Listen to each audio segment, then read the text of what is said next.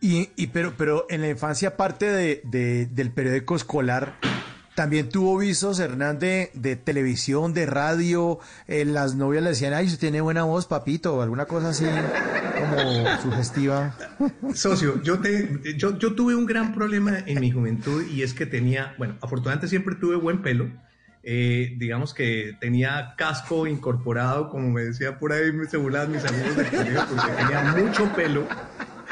Pero, y, y además que eso, bueno, ustedes saben, yo, parte de mis atributos siempre es que afortunadamente mi nariz ha sido parte de mi marca personal.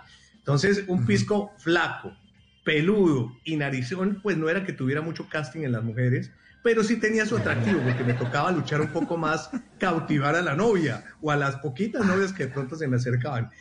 Te vuelve creativo. Es que, es que el pelado Claro. que es buenón y es que el churro, pues ese le llueven, pero cuando uno le toca esforzarse y ser creativo y buscar la manera de, ¿no? de cautivar, eso era un, eso era un trabajo el berraco.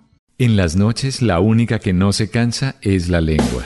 Por eso de lunes a jueves a las 10 de la noche empieza Bla Bla Blue con invitados de lujo. Le saluda la chilindrina. Soy Bonnie Cepeda. habla Michelle Brown. Yo soy Liz Pereira. Checo Acosta, el príncipe del carnaval. Soy Claudia Bamón. Los saludo Alfredo de la Fe. soy María. Con buena música, con historias que merecen ser contadas, con expertos en esos temas que desde nuestra casa tanto nos inquietan y con las llamadas de los oyentes que quieran hacer parte de este espacio de conversaciones para gente despierta. Bla bla blue, de 10 de la noche a 1 de la mañana. Bla bla blue, porque ahora te escuchamos en la radio.